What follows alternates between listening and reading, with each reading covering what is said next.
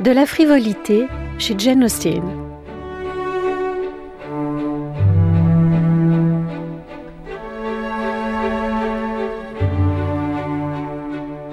Durant toute sa vie, Jane Austen est entourée de gens sérieux. Comme deux de ses frères, son père est pasteur de l'Église d'Angleterre. Deux autres frères, officiers de la Marine nationale pendant les guerres napoléoniennes, deviennent amiraux. Son frère aîné, Edward, est le propriétaire d'un des plus importants domaines du Kent. Aussi, entourée de tant de grandeur, elle a ses raisons de faire peu de cas de sa propre activité littéraire. Quand elle achève son roman Mansfield Park en 1814, elle écrit une lettre à Edward qui compare cette œuvre au petit morceau large de deux pouces d'ivoire sur lequel elle travaille avec un pinceau, si fin que même beaucoup d'efforts fait peu d'effet. Dans une lettre à sa sœur Cassandra, elle se plaint de son orgueil et préjugés rédigé en 1813 qu'elle trouve un peu trop léger, trop gai, trop scintillant.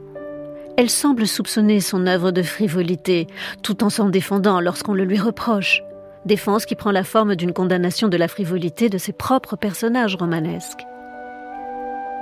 Ces récits ne font pas pour autant l'économie pure et simple du frivole, parce que, sur le plan du style et de l'invention, il existe une certaine tolérance inavouée du frivole comme garant de la liberté romanesque.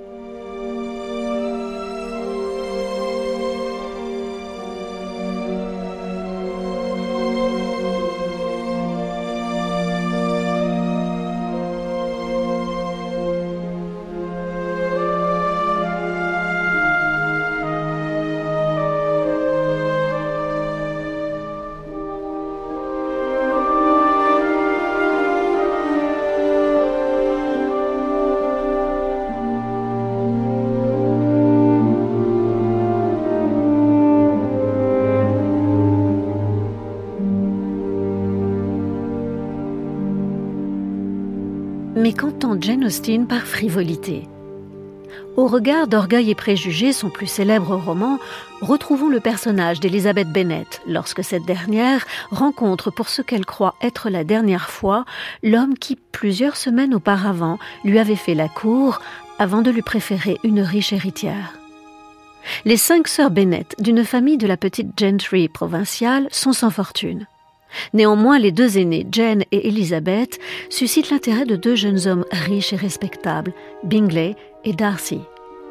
En dépit de cet intérêt, de nombreux obstacles à leurs unions respectives surgissent, notamment sous la forme d'une série de malentendus où l'orgueil et les préjugés jouent un rôle prédominant.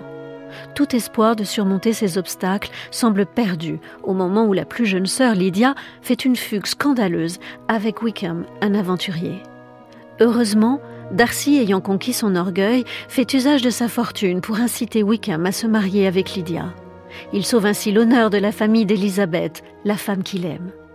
Cette preuve de son amour ouvre la voie aux deux mariages, Jane Bingley et Elizabeth Darcy, donc aux promesses de félicité domestique et de bonheur durable qui font la conclusion de tout roman de Jane Austen.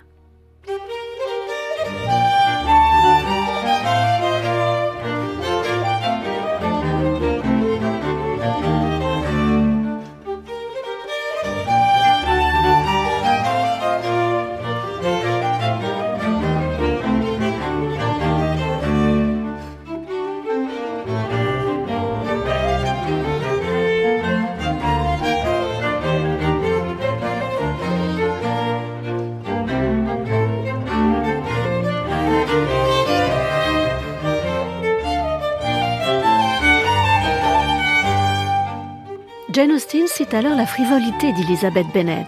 Ainsi écrit-elle Elizabeth devait maintenant rencontrer M. Wickham pour la dernière fois. Comme elle s'était souvent trouvée en société avec lui depuis son retour, elle ne risquait donc plus guère d'être émue.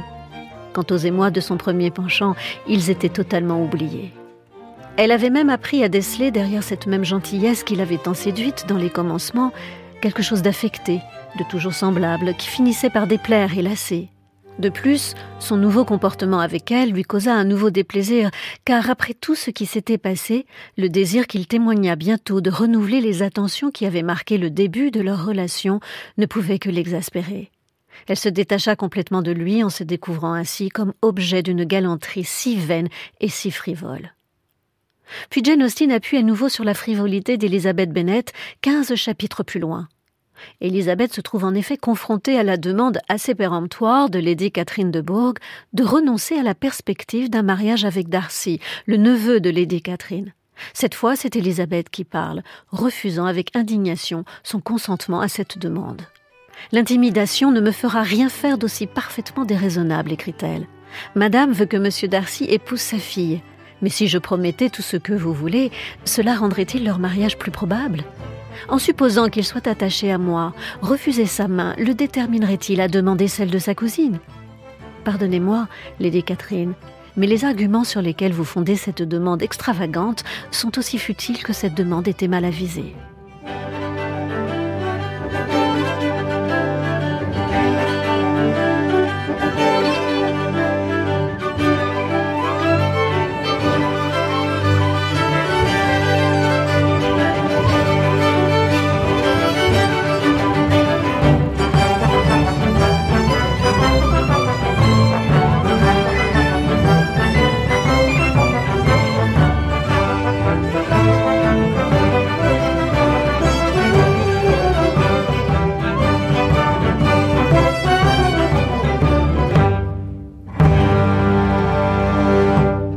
Texte d'Austin est un véritable tissu de ses bons mots, de ses boutades et caprices, dits sans raison, sinon pour le simple plaisir de les dire.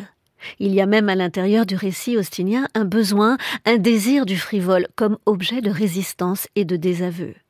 Le lecteur d'un roman de Jane Austen peut donc se permettre la lecture frivole d'un roman tout en se rassurant par la condamnation du frivole sur le plan symbolique. Car à travers son personnage principal, Jane Austen combat la frivolité. Son refus de jouer du pianoforte, souvent associé à la pratique féminine de la musique au XVIIIe siècle, puis son jeu caricatural dans Pride and Prejudice, démontrent ses prises de position face aux convenances sociales. Enfin, elle n'hésite pas à se dresser contre l'intimidation de Lady Catherine en insistant sur son droit à un mariage éventuel avec Darcy. Cas spectaculaire de réalisation de l'ambition féminine chez Austin, qui consiste à se marier au-dessus de sa condition. Dans les deux cas, l'héroïne se détourne du frivole afin de poursuivre la voie de son destin.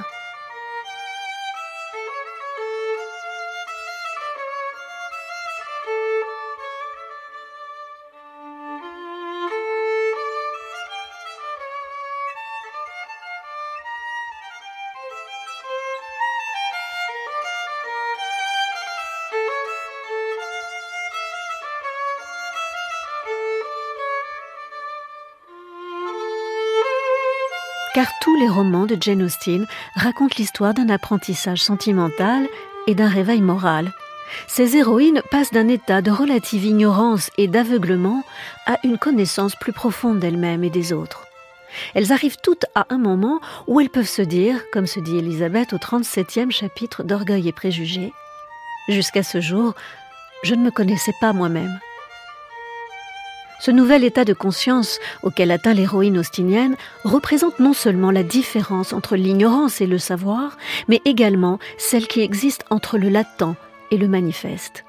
Parmi les romanciers anglais, Jane Austen est la première depuis Richardson à maîtriser l'art de créer des personnages qui laissent entrevoir des motivations qu'ils se cachent à eux-mêmes.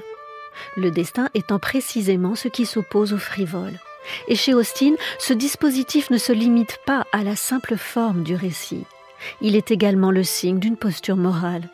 On assume les conséquences de ses choix. Car la vie, même celle d'une héroïne romanesque, peut être une affaire de conséquences. Et tout cela n'est pas frivole.